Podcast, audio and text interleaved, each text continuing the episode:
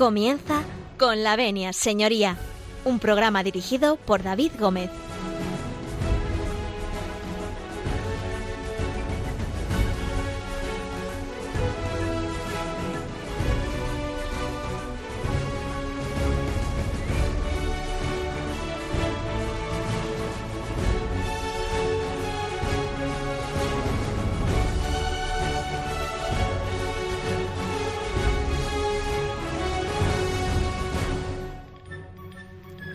Buenos días, señoras y señores, eh, y bienvenidos a Radio María, bienvenidos a Con la Venia, señoría, bienvenidos a esta casa, su casa.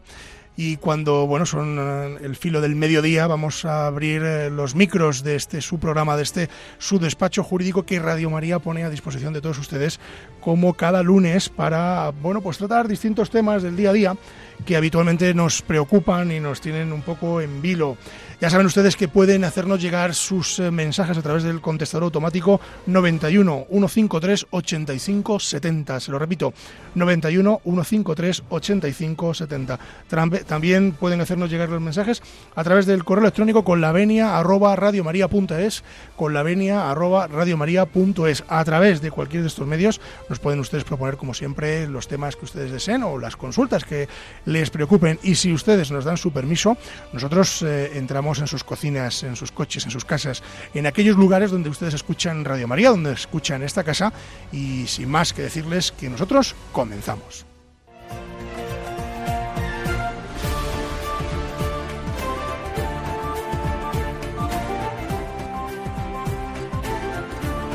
Tienen la palabra. Pues tienen la palabra, tienen la palabra porque son dos, son dos y uno de ellos no sé si repetidor, quinto repetidor, no me acuerdo. Don Carlos Lacazi, muy buenos días. Muy buenos días, David. La verdad es que como me tratáis tan mal en esta casa siempre, pues decido volver, ¿eh? porque es un, decidimos placer. Que, te venga la vez que quieras. es un placer estar eh, con todos los oyentes y además hoy eh, compartiendo mesa con, con, Paco Cecilio, gran profesional, excelente emprendedor y buen amigo mío. O sea que qué mejor que estar aquí. Don Carlos, muchas gracias por estar con nosotros y espero que te vengas todas las veces que quieras, porque los micros de esta casa pues están a tu disposición y los oyentes encantados de estar contigo. Muchas gracias. Bueno, pues ya nos ha introducido de alguna forma don Carlos Lacazi, quien es uno de nuestros invitados hoy. Eh, a muchos de ustedes les sonará y bueno, pues le vamos a presentar. Muy buenos días, Paco Cecilio. Muy buenos días, David, y muy buenos días, Carlos. Para mí sí que es un lujo esta mesa. Don Paco Cecilio, bueno, como es usted la primera vez que aparece en los micros, espero que no la última, eh, hay que decir que Paco Cecilio no es abogado. Hoy no vamos a hablar de abogacía, no vamos a hablar de derecho, pero bueno, tiene, tiene relación. También tiene relación con ello. Cuéntanos un poco, ¿quién es Paco Cecilio y a qué se dedica? Yo puedo hablar con vosotros todo lo que queráis. Moda, emprendimiento, y fútbol, me han dicho fútbol. Fútbol. fútbol. Pues Paco Cecilio es un empresario que lleva 30 años en el mundo de la moda. Además, hace muy poquito he celebrado precisamente la fiesta del 30 aniversario, valga la redundancia, que se está cumpliendo a lo largo de todo este año 2019. Yo me dedico a la moda de hombre, eh, visto al hombre con un target más o menos entre los 35 y los 55 años. Eh, pues estamos en el target. Estamos en el target perfectamente, De hecho, el modelo de este otoño-invierno es un muy buen amigo vuestro. O sea exacto. Eh, don Alfonso Merlos. Le mandamos, un recuerdo. Un saludo, a Alfonso.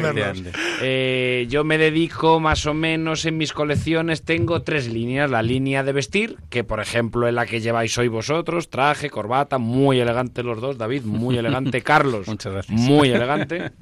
Para vuestros fines de semana tengo la línea de Sport. Y para los días esos un poco más loco ya por las noches en los que te quitas la corbata y la americana, pues la línea casual. Y bueno, pues... Eh, eh, aquí estamos para hablar de lo que vosotros queráis. 30 años en moda, 30 años siendo empresario, entiendo. 30 años en el mundo de la empresa y de, los negocios, justo. Difícil.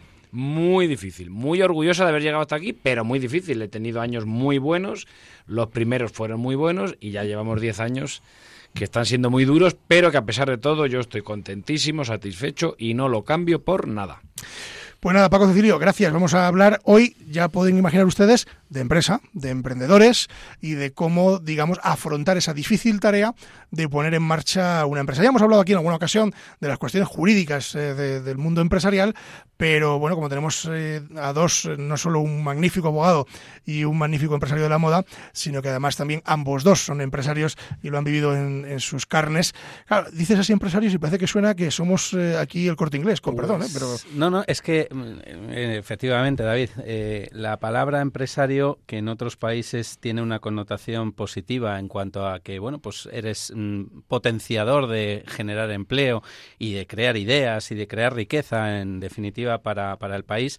Aquí en España la palabra empresario ha chirriado siempre mucho. Tan es así que la cambiaron por el eufemismo emprendedor, que no está mal. Yo no tengo nada en contra de emprendedor, pero ser empresario, el que realmente lo ha mamado en casa, el que lo, tiene y lo lleva de, generaciones, eh, es una cosa muy bonita. Que como dice Paco, podrás hacer muchas cosas en la vida, pero ser empresario es algo que marca y que marca para bien y que si eres un empresario responsable y yo voy a dar el beneficio, por supuesto, y hasta ahí faltaría eh, que no fuera así, eh, de la duda de que todos somos empresarios responsables, eh, genera riqueza y es un, bueno, pues es un valor añadido para el país, qué duda cabe.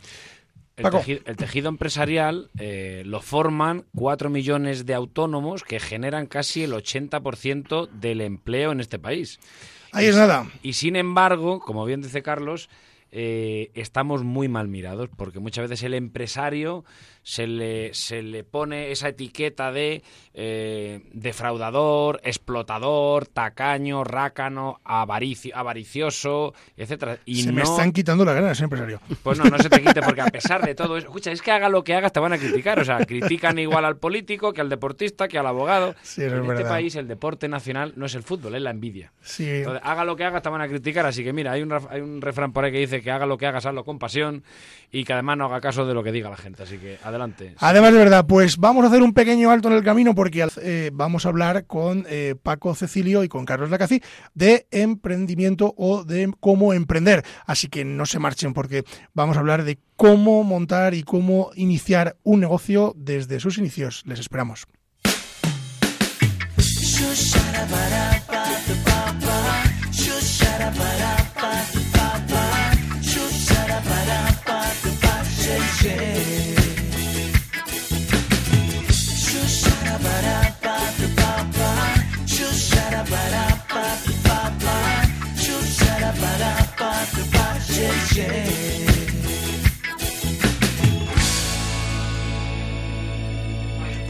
Mi señorita, mi corazón más nuevo. El que tengo ha sido desgastado por la tentación y la ambición. Dame de tu paz y dame de tu amor sincero. Ese que susurra en la palabra y llena mi alma con tu suave luz. Y a mi camino, tú mis pasos seguros, sin ti tropezaré.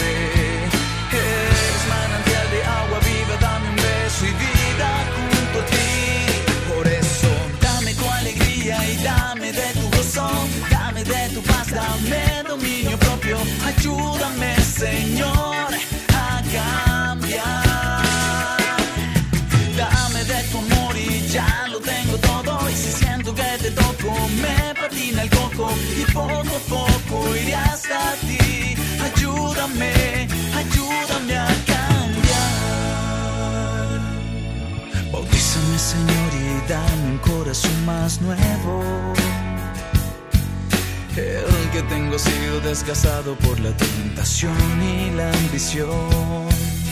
No quiero más mentiras de riquezas porque allí te niego. La fortuna más grande que yo tengo me la diste, está en mi corazón. Llena con tu espíritu mi alma que te entrego, lléname con tu amor. Que sin ti me siento preso y es por eso que te rezo, en ti encuentro paz y salvación.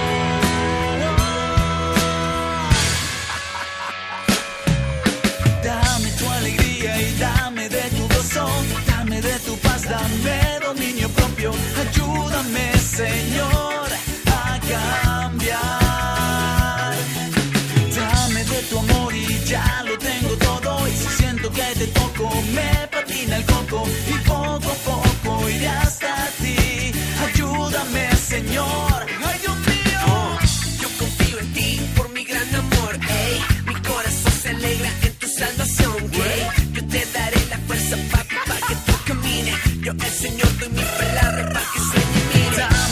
Amor y ya lo tengo todo. Y si siento que te toco, me patina el coco y poco a poco iré hasta ti. Están escuchando con la venia, señoría.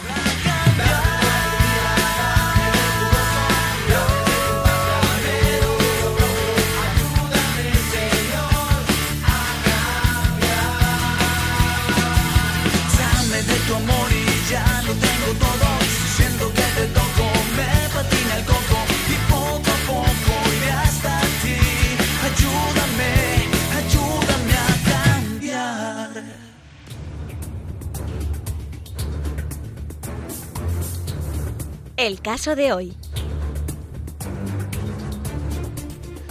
Bueno, pues continuamos con el caso de hoy y vamos a hablar de emprendedores y para eso les recuerdo que tenemos al abogado don Carlos Lacazi y al empresario de la moda Paco Cecilio. Bueno, ¿por dónde empezamos? ¿Por dónde empezamos? ¿Cómo se empieza en este mundo? Pues mira, se Bueno, en este mundo- Mira, se empie- en el mundo de la moda y de Empresarial. la empresa, de la Es empresa, de la empresa. Da igual que seas empresario de moda que empresario de lo que tú quieras. Pues empieza lo primero teniendo inquietud y teniendo eh, ganas de. Yo en el caso mío, por ejemplo, yo no empecé en el mundo de la moda, yo empecé en el mundo de los videoclubs. Que tenemos en común, luego diremos. No, no, los, que- los videoclubs suenan al Pleistoceno. Sí, sí, bueno, pero los videoclubs hubo un momento en este país donde había más bares que videoclubs. Y. España es el país que más bares tiene de Europa. Estaban los barrios llenos de videoclubs. Y yo empecé en los videoclubs. Qué bueno. sí, cuando empezaron las primeras televisiones privadas, que fue primero Antena 3 y Telecinco, eh, luego a los, al año por ahí empezó Canal Plus, pero eran cerrado tal, pues empezaron a caer bastante porque, joder, de tener solamente la primera y el UHF, vosotros sois muy jóvenes, tú no te acuerdas del UHF. No. No te acuerdas. Pues llega un momento en que a las 11 de la noche te ponían la carta de ajuste y te tenías que ir a dormir, ¿eh? Tú de eso, De eso no me acuerdo. A mí salía Calimero.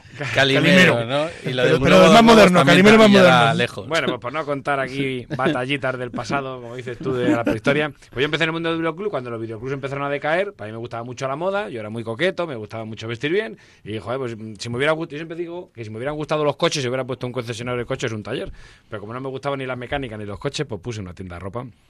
Y así empecé y hasta hoy, 30 años llevamos. 30 años, don Carlos. Pues bueno, eh, curiosamente, mm, en los orígenes también del Pleistoceno, eh, eh, yo sí eh, y tuve también una empresa de videoclubs eh, en Madrid, eh, una empresa familiar. eh, Me estoy pero bueno, enterando ahora mismo, sí, sí, eso David, yo creo que es la primera vez que, que, lo, que lo sabes, ¿no? Mira que llevamos algunos años conociéndonos. Sí, es verdad, sí. Fue, fue incluso, bueno, terminando incluso los estudios en la universidad eh, de, de abogado, ¿no? De- para licenciarme como, como abogado en Derecho. Eh, bueno, aquello fue una aventura yo eh, familiar que, que la verdad es que guardo muy buen, muy buen cariño sobre, sobre ello porque, como dice Paco, en aquella época el videoclub eh, es que era mm, como eh, algo más que mm, alquilar películas de barrio, ¿no? O sea, te, te venía la gente pues para pasar allí su- sus ratos y, hablar, ¿verdad?, de, de, éramos- de- del cine y de... éramos- como el teléfono de la Eh, esperanza, Sí, la casi psicólogos. Era, era casi, sí, efe- sí. efectivamente, Sí, casi de psicólogos. Y bueno, pues la verdad es que fue una, una grata experiencia, ¿no? Bueno, yo posteriormente ya acabé mis estudios, eh, me dediqué a tema de consultoría de empresa y finalmente decidí abrir despacho con la marca, bueno, comercial de mi apellido, la Cacia Abogados. Eh, empezamos a hacer colaboraciones con otros, con otros abogados de, otras áreas. Yo me especialicé en derecho laboral, en derecho procesal también y eh, bueno, en 2011, 2012 creo recordar, eh, bueno, pues mm, conocí a la que hoy es mi socia, que es Adriana Delgado, que ella es muy buena abogada procesalista. Le mandamos un besote desde aquí que no ha podido estar con nosotros hoy. Un, un abrazo para ella, iba a venir, pero, pero precisamente por un tema de trabajo, pues, pues ha tenido que quedar eh, atendiéndolo. Eh, pero bueno, pues eh, a partir de esa fecha, entre ella y yo, ya cambiamos la marca a la Casi Delgado Abogados. Y hoy en día, pues en eso estamos, en un despacho multidisciplinar, llevando las áreas clásicas de derecho penal, civil, familia, que tú conoces bien, ¿eh? de, de laboral, de, varias áreas, mercantil también. Y bueno, y peleando, porque al final, mm, como decía Paco, puede ser eh, de videoclubs, puede ser de moda, puede ser de despacho de abogados, puede ser jurídico el sector, pero al final un empresario tiene que tener, como le ha dicho, pasión y ser muy creativo, que eso también lo pongo encima de la mesa. Si no somos creativos, la verdad es que los tiempos que corren además van muy rápido, cambia muchísimo todo, lo que antes era analógico y es digital, mañana será tridigital o, robótico y habrá que, estar en, en, todo y adaptándose a, a los tiempos, ¿no? Qué bien lo ha explicado Carlos. Sí, mira, me, me pedís una anécdota. Como los dos sois de los videoclubs, yo sí, sí. tuve la suerte de conocer el último videoclub que ha habido en Madrid, que ha cerrado hace bien poquito. Ha cerrado hace unas semanas. A Fernando le mando desde aquí un, un abrazo gigante porque era el que tenía el videoclub en, en la Avenida Albufera, en, aquí en Madrid. Pues será un, en, superviviente, en, en, Portazo, en la zona de Portazo. Sí, hace, hace muy poquito y era un, un, tipo extraordinario. Yo lo conocía y de hecho yo le compraba eh, alguna que otra película cuando yo vivía por allí. Claro, Así que sí, sí. Y, y efectivamente íbamos, y yo iba allí a pasar la, casi la tarde Claro, con Fernando sí, sí. hablando de películas. Yo, me quedaba sorprendido, ya no porque la gente viniera a contarte las penas, éramos como lo, éramos como la farmacia, como la panadería, es, bajaban allí y tal. Bueno, te contaban su vida. Pero yo me quedaba sorprendido la de tiempo libre que tenía la gente, porque había clientes que venían a diario, Sí, sí. No una vez a la semana, sí. o los sábados que cuanto más se alquilaba las películas. No, no. Un lunes por la mañana. de lunes Sí, a sábado, tres películas diarias. O sea, dos, tres películas diarias. Yo decía, pero ¿cuánto tiempo tiene la gente? Pero bueno, afortunadamente era bueno para nuestro negocio. Sí, bueno. sí, pero, pero, pero mirad, esto que estamos poniendo encima de la mesa también es un botón de muestra de lo que ha cambiado los tiempos y de cómo esto me da cierta pena, no sé ya si nostalgia, eh, o mirado en el tiempo, mmm, bueno, he hecho en falta esas tiendas de barrio, ¿no? Eh, nosotros, como dice Paco, en los, en- cuando en aquella época de videoclubs, pues estaba la farmacia, el bar, el videoclub, la tienda de conveniencia. Mm, Hoy en día ya todo se genera en grandes centros comerciales, eh, que no digo que sea malo tampoco, pero que sí que me gustaría ver un poco esa tienda de barrio en la que, bueno, pues que la además gente encima, también... eh, no solo te atienden bien, sino sí. que tienen mejores precios que los eh, grandes. eh, Sí, es curioso. y, y- y Pero- te, y te atienden de una forma más, más no sé, La más, pequeña, personalizada, hay una digamos, hay- hay ¿no? una Pero hay una realidad, realidad. Hay una realidad y es que el tiempo cambia. Tú has dicho sí. que ahora antes era analógico, ahora es Claro. digital y no sabemos lo que será mañana. Entonces el comercio ha desaparecido, el comercio del barrio, que era lo que vertebraba los barrios y las ciudades, eso ha desaparecido. No volverá. Ahora están los centros comerciales, los macrocentros comerciales y los megas hiper super Sí, centros sí. comerciales que se están haciendo. Y ahora lo que se está produciendo es una cosa. Yo tengo varios amigos que se dedican a la construcción y en los barrios lo que se está produciendo es que están comprando los locales y los están haciendo viviendas. Entonces está todo, vamos, hay barrios enteros donde, bueno, pues es otra oportunidad de negocio, ya que estamos hablando de emprendimiento. Claro. Eh, el que tiene un local comercial en un barrio y que se le ha quedado muerto y que no lo alquila ni a cero euros, pues oye, tiene la oportunidad de eh, hacerlo vivienda y se están vendiendo pisos en locales Sí, comerciales. Cuando uno inicia mm, una andadura empresarial eh, o de autónomo, ¿no? porque aquello, yo repito, lo de empresario parece que suena que somos, eh, en fin, los grandes empresarios españoles, ¿no? que también. Eh, pero, mm, ¿cu- cu- ¿qué dificultades encuentra uno a la hora de dar es decir, ese primer paso? Es decir, yo me pongo en, en, tu, en tu lado, Carlos, a la hora de abrir un despacho, pero Claro. luego le preguntaremos a Paco a la hora de abrir una tienda, porque claro, esto es... Claro. Bueno, eh, el tema de- del despacho, eh, al final, es como cualquier otra actividad empresarial que, que- inicies. Eh, las dificultades, mm, yo creo que es un denominador común en cuanto a Primero, la burocracia tan terrible que hay en cuanto a todo tipo de permisos, de licencias, de, de, eh, impuestos, de actividad, de la marca si la vas a registrar. Es decir, en España todavía hay un déficit muy importante en cuanto a eh, esa velocidad que en otros países hay para mm, crear más rápido, en definitiva, un- una empresa, una marca, lo que fuere. ¿no? Eso es la parte más administrativa y burocrática. Luego, indudablemente, la dificultad que yo creo que todas las actividades, y desde luego tú y yo conocemos bien la de, la de abogado, eh, la de un despacho de abogados, es cómo empiezas a crearte una cartera de clientes. Esto es, eh, bueno, pues Lo eh, más duro. lo más duro, más difícil, y lo de por qué si a pesar de ser mm, más de 100.000 abogados en Aparte, España... Carlos, que estás conmigo, aunque los Sí, abogados ahora... Antes sí. la cartera de clientes era muy fiel. Sí, Una correcto. cartera que Sí, sí. podías tirarte con clientes prácticamente toda la vida de tu formación profesional. Claro, embargo, y ahora no. ha cambiado. Y, y esto, exacto, iba a poner yo el ejemplo. Eh, y no ha pasado tanto. Ya no me voy a la, tercera generación hacia atrás, ¿no? que pudiera ser nuestros abuelos, ¿no? con la placa de, un despacho reconocido y de prestigio, que al hombre no le hacía falta más que bueno pues esperar en su mm, eh, mesa de esta de madera maciza que entrara allí la- los clientes y efectivamente entraban y tenía su placa como mucho en el portal de la calle y, poco más. Ya la segunda generación empezó a ver que había que hacer algo más aquellas páginas amarillas que hoy ya no sé si existirán o no, pero bueno, ya empezaban a verse alguna publicidad de algún despacho tal. Hoy en día, ¿qué decirte? El que no esté en internet, el que no el que no haga más de forma creativa esa búsqueda activa, proactiva de clientes, pues lo tienen muy complicado porque por la puerta lamentablemente no van a entrar eh, los clientes. Los clientes hay que ir a buscarlos y luego darle confianza, generar esa confianza, darle buen servicio, técnicamente ser bueno, en fin, un montón de cosas. Pero para captarle, de momento, los tiempos han cambiado. ¿Sabes lo que digo yo? Que un, un buen abogado, y por no mono- monopolizar el tema, eh, un buen abogado sin clientes es como una guitarra sin cuerdas, no suena. Eh, efectivamente, Entonces, esto así así. es. Paco, ¿y las tiendas qué? Porque esto es más a pie de calle. No, pero mira, yo por ejemplo mis inicios fueron muy... Bueno, el otro día contaba la anécdota en la fiesta mía, pero es una anécdota. Pero bueno, fueron los tres... No sé si Carlos se acuerda. Yo te iba a decir otros 30 años, pero no, porque entonces vas... mm, No, no, no. yo Otro poquito, año que otro viene, al poquito más para jubilarte. Si tú me deseas a mí otros 30 años, te voy a decir lo que dije la otra noche. Lo mismo te deseo para ti. Porque yo tengo... Es que es, un- es una cosa muy recurrente. Yo tengo 52 años, a mí no me importa. Yo no soy... Vamos, que no me importa decir la edad, que no me quito los años como la folclórica.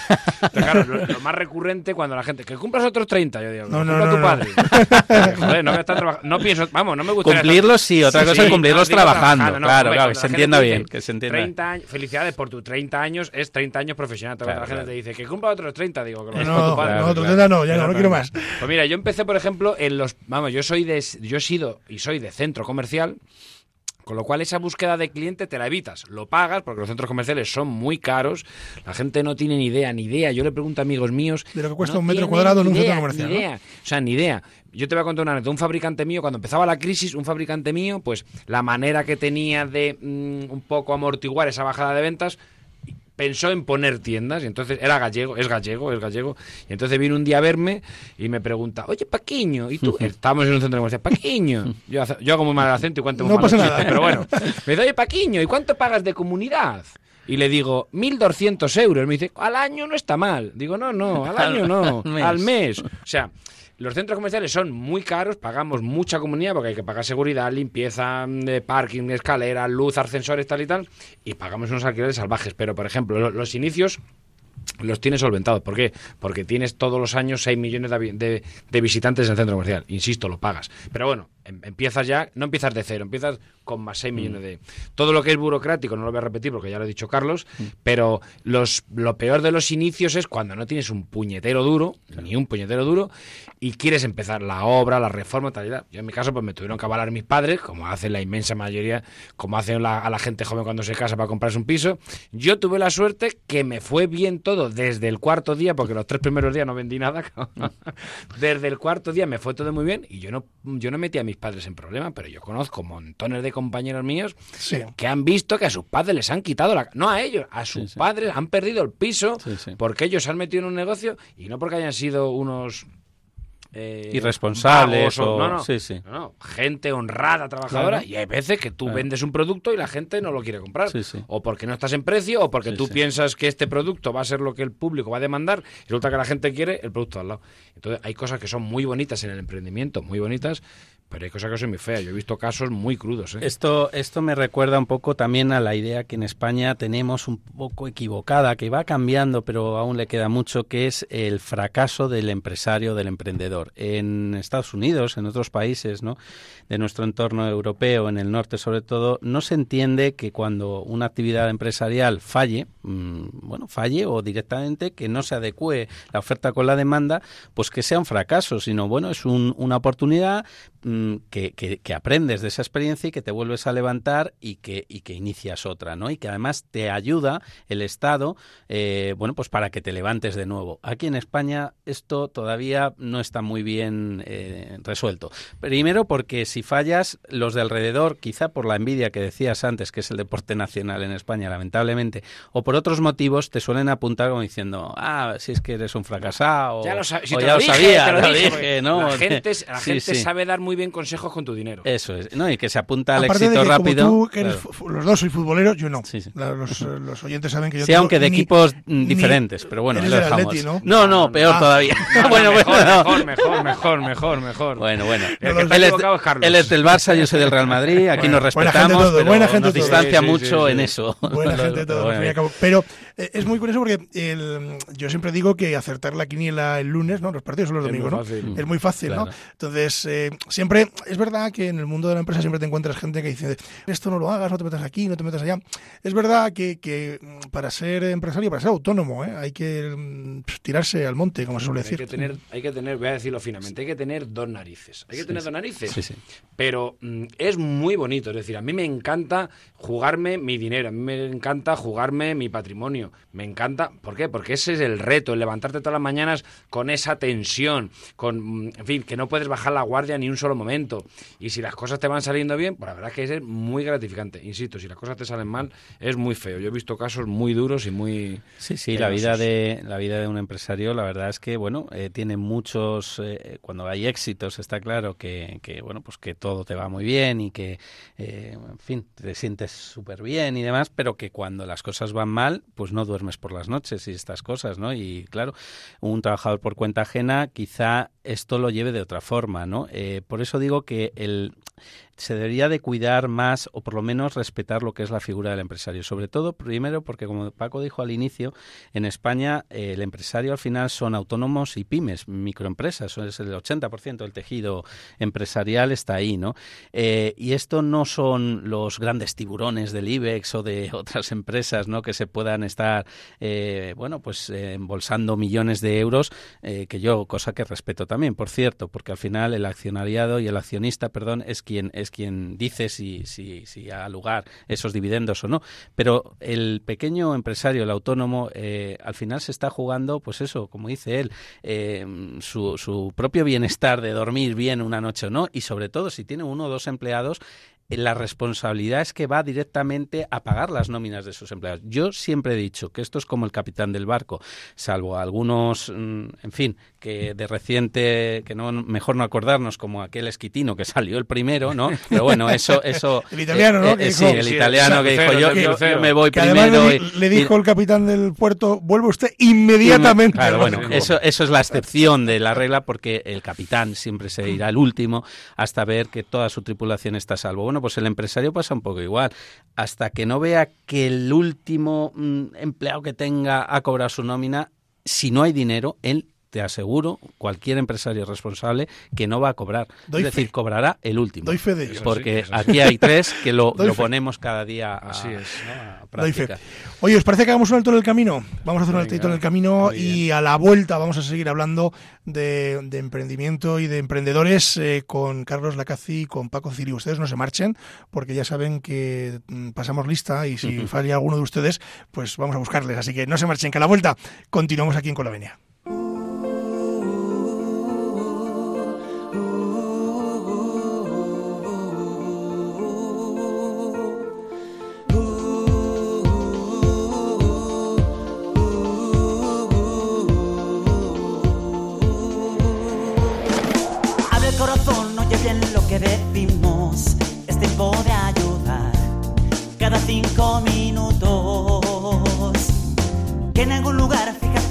Perseguidos por buscar la verdad. Cada cinco minutos. Y tal vez aquí tú y yo que seguro que algo podremos hacer. Están escuchando con la venia, señoría. Muchos tuvieron que emigrar y han huido, hermanos en la fe, cada cinco minutos.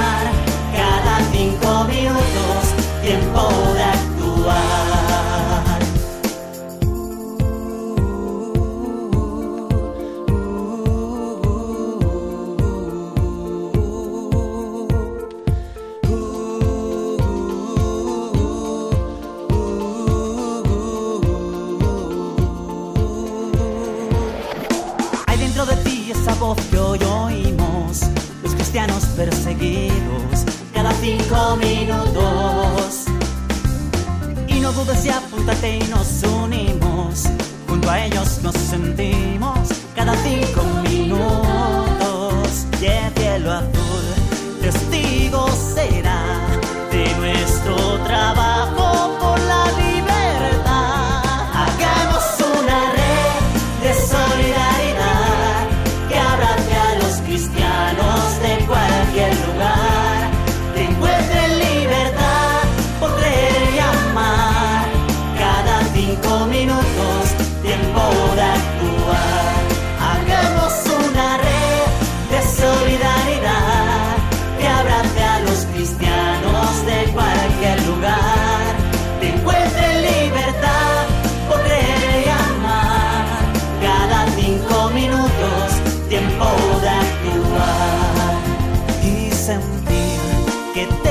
Te impulsará una fuerza. El espíritu está sobre ti. Romperás cadenas que esclavizan para liberar. Hagamos una red de solidaridad que abrace a los cristianos de cualquier lugar.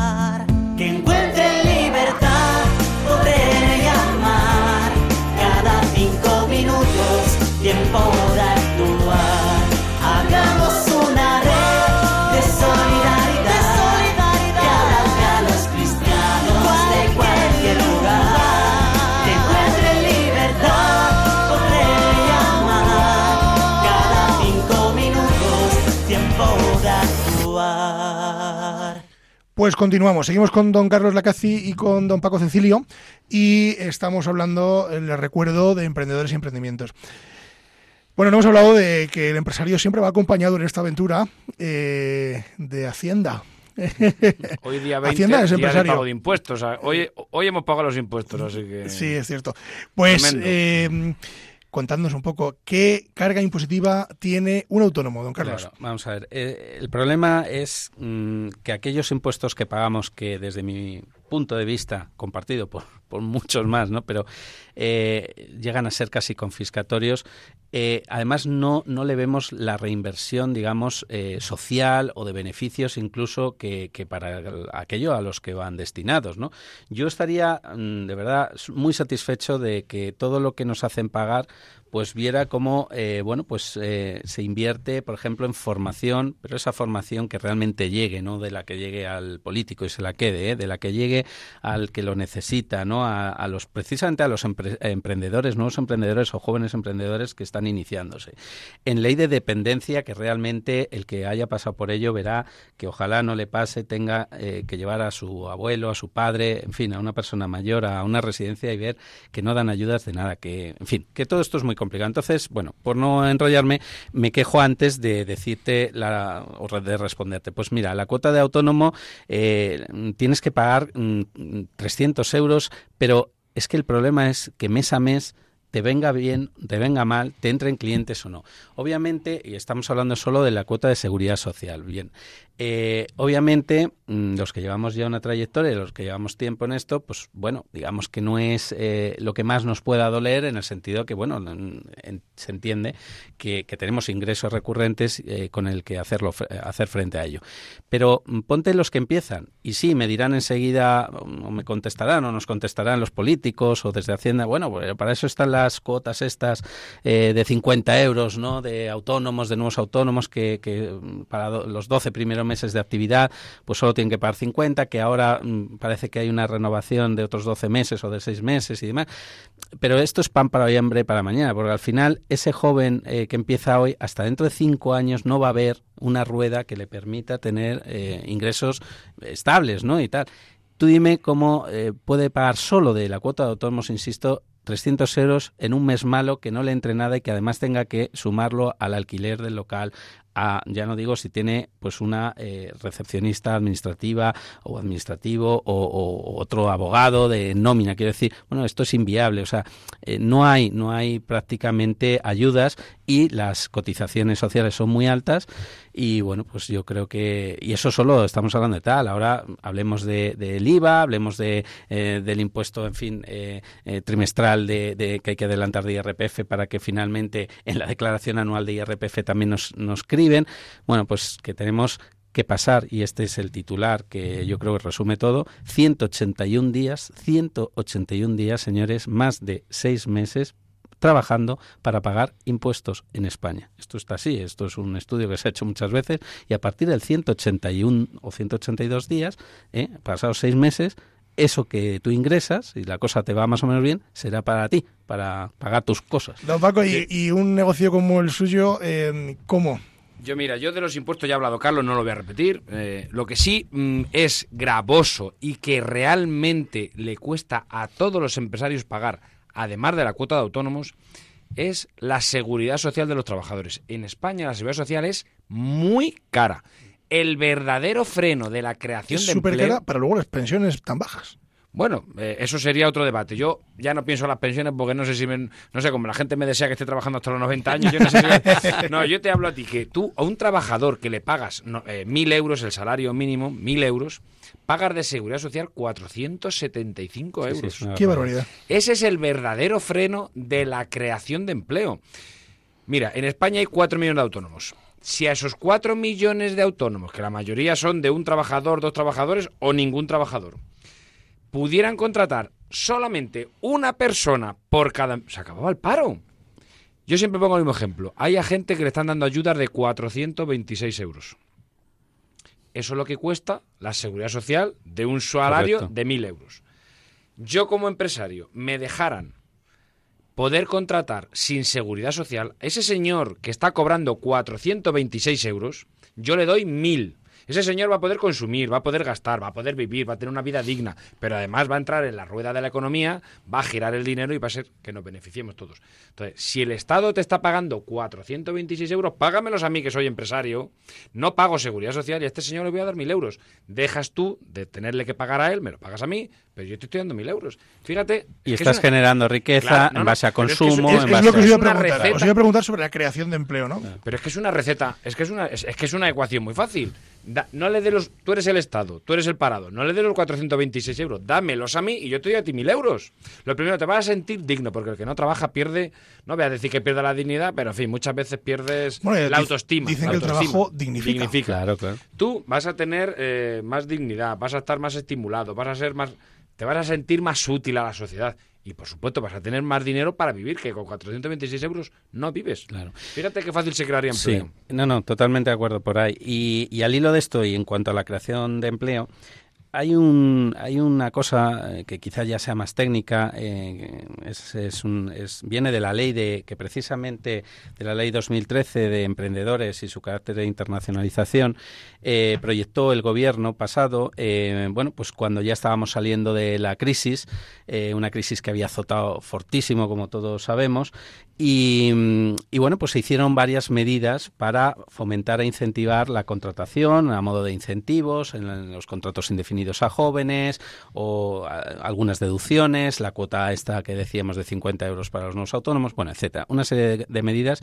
eh, en un cajón desastre porque también se hablaba de, de efectos de internalización para los inversores que, que quisieran venir de un, de un país eh, tercero, de fuera de la Unión Europea, y ahí se metieron un montón de medidas. Bueno, a lo que me voy a referir ahora, que es la parte negativa de esto, es que en, en, a principio de este año, precisamente, como esas medidas estaban condicionadas a que hubiera un desempleo por encima del 15%, cosa que es una barbaridad, pero es que llegamos muy por encima de ese 15%, resulta que en estos años de semibonanza, vamos a llamarlos, porque ahora mmm, hay nubarrones otra vez, ya estamos en desaceleración y esperemos que no caigamos en recesión, pero en, en estos tiempos de bonanza se consiguió bajar de ese 15 a un 14,70, o sea, tampoco es para cohetes, pero bueno, se bajó.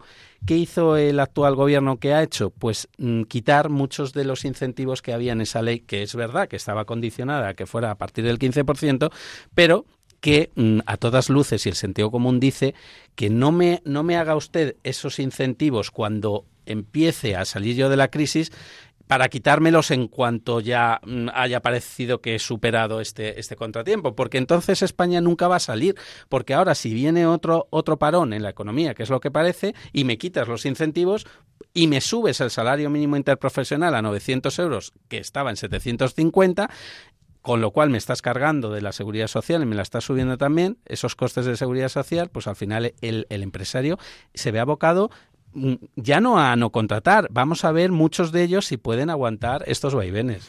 El salario mínimo interprofesional ha repercutido, yo por ejemplo, en el, en el caso mío, yo como estoy sujeto al convenio, Claro, col- estás por tenemos, encima. tenemos convenio colectivo propio, estamos por encima, pero hay Mm. muchos sectores que Sí, no sí. tienen convenio, que se rigen por el estatuto de los trabajadores y que estaban con el salario mínimo interprofesional. Esa subida que ha habido, pues eso, además de la subida del salario, les ha supuesto otros 150 euros en seguridad social. O sea, es que se creen que es que, y yo entiendo que la gente que a lo mejor con 700 euros no podía vivir, yo en eso no me meto y doy toda la razón, pero eh, se piensan que para un, tra- para un trabajador, pa- o sea, perdón, para un autónomo, subirle 200 euros de salario y 150 de seguridad social es que es una barbaridad, porque luego tienes que contar que se te pone de baja, que se te pone malo, que tienes que contratar a una persona cuando se va de vacaciones, en fin, que es que son una serie de costes que van a la cuenta de resultados que es dificilísimo subsistir. Por eso digo que los empresarios somos eh, una, una un, un- en fin, que mm, eh, Una especie de extinción. una- no, un- una especie que, ne- que ne- yo digo que le tenían que dar eh, la medalla al mérito del trabajo a todos los emprendedores este- en este país. Totalmente. Oye, una pregunta. eh, mm, el, el tema de emprendedores está como muy manido, ¿no? En los últimos años, ¿no? Pero ¿a qué retos se enfrenta el mundo de la empresa? Eh, pues claro, esto es muy cambiante. Antes Carlos Lacaci decía que, que, que, bueno que esto iba como muy rápido todo y, que va cambiando, ¿no? Eh, ¿A qué retos nos enfrentamos? La moda, desde luego, a Internet. Mm, Pero vamos, sin lugar a dudas, o sea, eh, todavía en España, respecto a los países de nuestro entorno o a Estados Unidos, la venta online significa muy poco respecto a la venta física, pero cada vez va subiendo, o sea, ya está mm, creciendo a dos dígitos. Eso para nosotros es letal. Y yo, por ejemplo, en el mundo de la moda de hombre, todavía los hombres tienen menos vicio a comprar por Internet que las mujeres. Lo de las mujeres es tremendo. Yo no puedo comprar por internet O sea, porque tremendo. no entro en la ropa. Bueno, pues, pues, escucha, pues tú tienes que ir a las tiendas Paco Cecilio. Por eso, por eso. Ahí está, Yo ahí tengo está. tallas para ti, ¿eh? Vale. y si tienes algún problema, luego ya a la cárcel no, no. No, eh, mira, David, ahora ya más en serio. El- eh, es cierto que, que- que los retos, que los anunciábamos antes, o decía yo antes, mm, pasar de lo analógico a lo digital, tiene, tiene mucho que ver con esto que Paco dice, de, bueno, pues cómo los hábitos cambian y lo que antes se iba a la tienda de barrio, empezábamos hablando de videoclubs, pero pues a las tiendas de, de ropa, de moda, o al sector incluso nuestro jurídico, eh, pues entonces eh, la gente quería ir y ver físicamente allí el despacho y ver al abogado y, y tal. Ahora todo se hace mediante las apps, mediante aplicaciones móviles. Mi, eh, primo es director de transformación de una gran empresa, de Globalia. Está dentro del grupo, como sabéis, de, de- de aviación importante, de Ir Europa. Y, y el otro día él dio una, una conferencia muy interesante eh, donde explicaba que también, bueno, ya sabemos que hace poco ha quebrado eh, las agencias Thomas Cook, ¿no?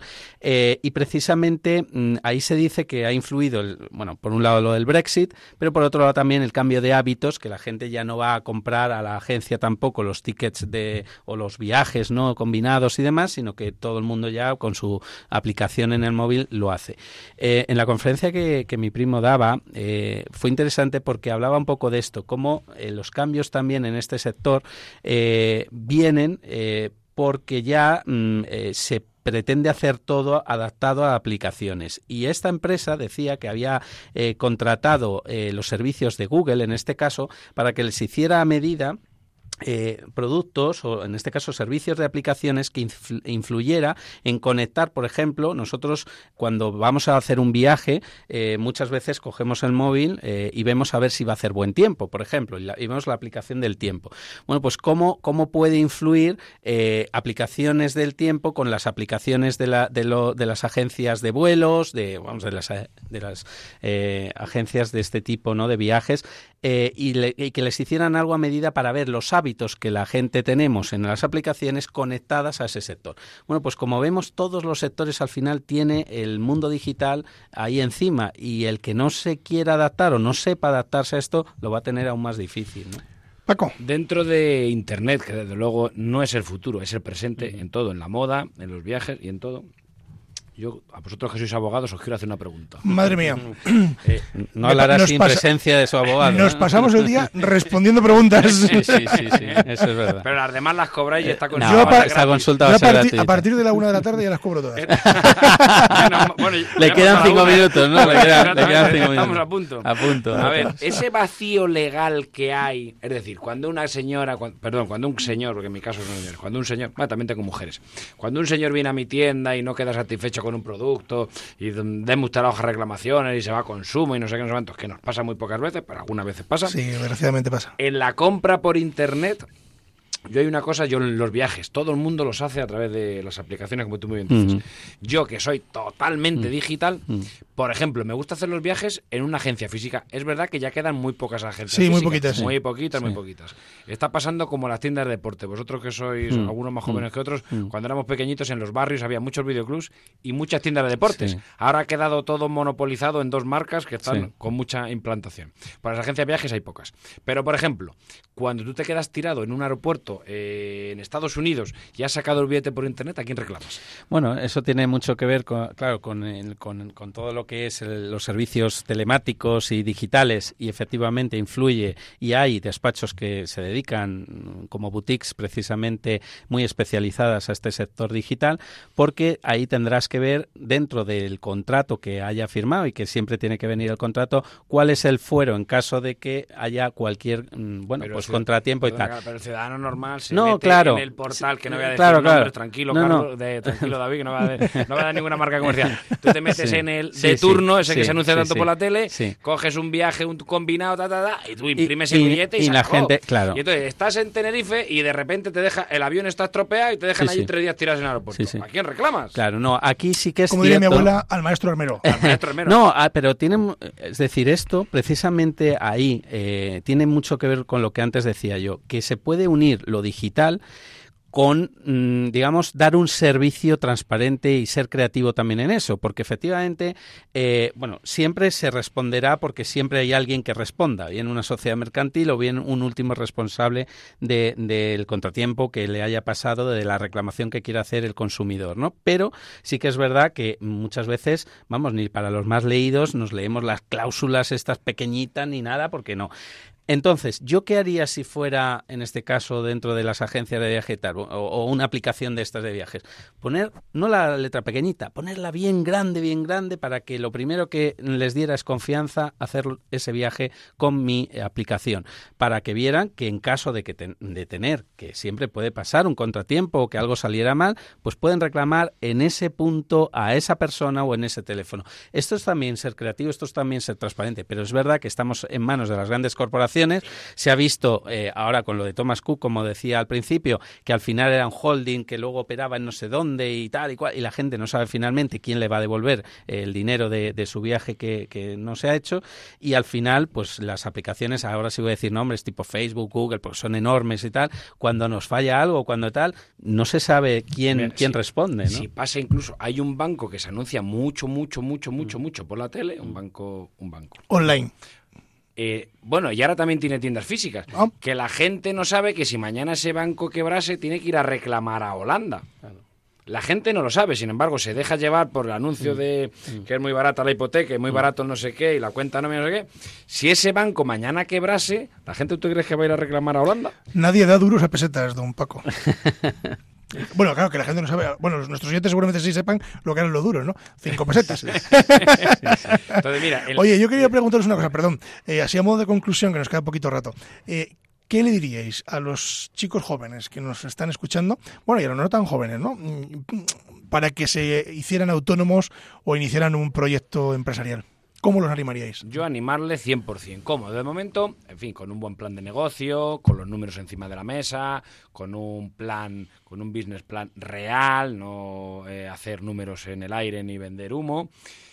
Con todo eso muy clarito, yo les recomendaría, les recomendaría, en fin, esto es una un poco utópico, pero que debería de tener por lo menos el 50% del capital en su poder, es decir, no endeudarse un 100%, sino tener un mínimo de un 50% de lo que cueste desarrollar el proyecto en tu bolsillo, el otro 50%, bueno, pues lo puedes pedir financiado y sobre todo que le ponga pasión, corazón, muchas horas, que es muy bonito, que va a pasar muchas noches sin dormir, que va a pasar, también se lo advierto, que va a pasar muchas... Los abogados la, la- la pasamos doble, por los asuntos de los clientes y por la buena marcha del negocio. O sea, yo, yo en la noche que no duermo es como si no de- durmiese dos noches. Escucha, ¿de verdad que los clientes, de, los abogados no dormís por los casos de los clientes? Yo a mí Bueno, me pasa, siem- ¿eh? Yo lo- siempre se dice, Empatizáis siempre tanto, se dice que el caso, tanto. el Yo caso es de otro, ¿no? sí, Por- sí. En el sentido de mm, precisamente poner esa distancia un poco para que no pase lo que dice David. Pero al final es cierto, somos personas y tarde Mira, o temprano te afecta. lo sabéis, yo, yo llevo mucho derecho civil y pues, sobre todo mucha familia, ¿no? Mucho derecho de familia y eso afecta, afecta. Mm, sí. Al final, eh, en fin, tratas con personas Mm. y, y yo intento, yo intento que no me afecte, pero al final Mm. yo tengo clientes que empezaron siendo clientes y he terminado yendo a sus bodas. Es decir, Sí. eh, que, ¿por qué? Pues porque al final te tienes que implicar. Eso sí, una vez que cruzan la puerta de ser amigos o de tener una relación más, yo recomiendo no seguir llevando pleitos porque lo harás mal, seguramente. Sí, sí. No, es cierto. O sea, nosotros, por ejemplo, también llevamos, por ejemplo, mucho penal, ¿no? Y derecho penal es, Bien, es, tema es muy bastante delicado. delicado, es duro. Y, hombre, mm, ponemos, ya os digo, la distancia de que el caso es de otro. Nosotros, mm, bueno, nos volcamos en hacerlo técnico, pues de la manera más profesional que, que nuestra praxis eh, nos da a entender, pero mm, al final somos personas también y hay clientes que sí que yo todavía tengo en la retina, ¿no? De, aquellos que pasan por malos momentos y que a mí me afectó, ¿no? Entonces, bueno, y respondiendo David, a, por mi parte, a, qué consejos daríamos y tal, bueno, dar consejos es un tema eh, que a mí me parece incluso casi pretencioso. Yo simplemente diría un poco, enlazando con, con lo que dice Paco, mm, que la pasión, eh, yo voy a empezar por lo segundo, eh, la pasión es todo. O sea, si, si haces una cosa por decir, mm, fíjate que yo te podría decir, bueno, es que estoy desesperado y a ver si esto sale mm, Pues mal, mejor no lo hagas. Voy a hacer una cosa pues porque ya no sé qué hacer en la vida y a ver si... eh, No, no. O sea, mm, persigue un sueño, todos seguro que tienen un sueño, seguro que todos tienen una ilusión, seguro que todos han pensado alguna vez en crear una idea o en llevarla a cabo. En esa es en la que se tienen que centrar y a partir de yo sí que también comparto con, con Paco, él eh, incluso yo soy menos prudente que él porque él dice con un 50%, yo si pudieran no endeudarse nada mejor, es decir, que ahorren antes de llevar a cabo eh, su, su empresa y que con ese capital que tengan ahorrado eh, preferiblemente pues lo destinen a eso, porque empe- empezar mm, debiendo, eh, los bancos lo ponen todo muy bonito y luego cuando las cosas van mal son los primeros en llamar a tu puerta. Don Paco Cecilio, don Carlos Lacazzi, nos quedamos sin tiempo. Me tengo que marchar. Un placer. Un placer, David, y a todos los oyentes. Una vez más. Espero que volváis. En tu mano queda. Carlos sí. En mano Carlos ya, seguro porque yo soy ya de la Esto casa. es como en casi. los toros. Ya es el sobresaliente. Sí. ¿El sobresaliente o el saliente? El saliente, exactamente. Yo cuando tú quieras, David. Yo estás invitadísimo cuando te apetezca, pues aquí está es tu casa y encantadísimo de escucharos a los dos. Hoy nos hemos salido un poquito de lo que habitualmente es con la que es que es mucho más, Más técnico, jurídico, más más, jurídico, sí. pero yo creo que es un tema muy interesante y muy bonito que también está relacionado muy Sí, intrínsecamente con el mundo nuestro, el mundo jurídico. Jurídico. Y bueno, pues ha sido un placer. Paco Cecilio, muchas gracias. De verdad, el placer ha sido mío, David. Muchas gracias. Don Carlos, gracias. Muchas gracias. Y a ustedes nos marchamos, nos marchamos. Volvemos dentro de 15 días, ya saben. Quédense en la sintonía de Radio María porque a continuación viene Revista Diocesana y después los informativos.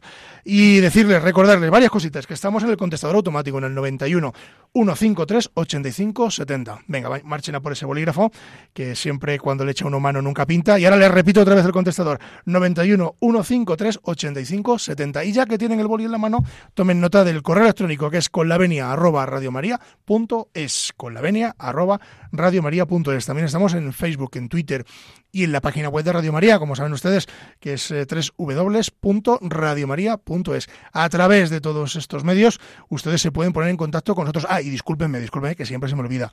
Estamos también en el Paseo de Lanceros 2, en Madrid. Nos pueden escribir y nosotros también les contestamos, que a veces que me regañan porque no digo la dirección, que siempre se me olvida. Como estamos tan tecnológicos, pues se me olvida que también hay correo postal. Pues ya saben, Paseo de Lanceros número 2, aquí en Madrid.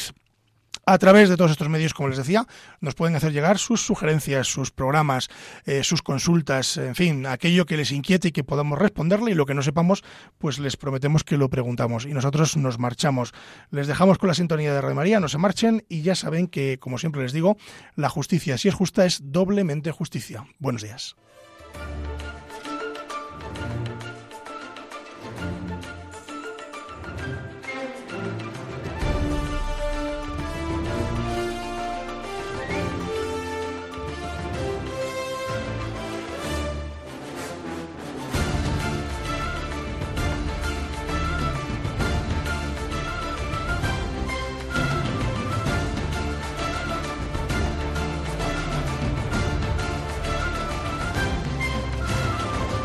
Les hemos ofrecido Con la Venia, Señoría, un programa dirigido por David Gómez.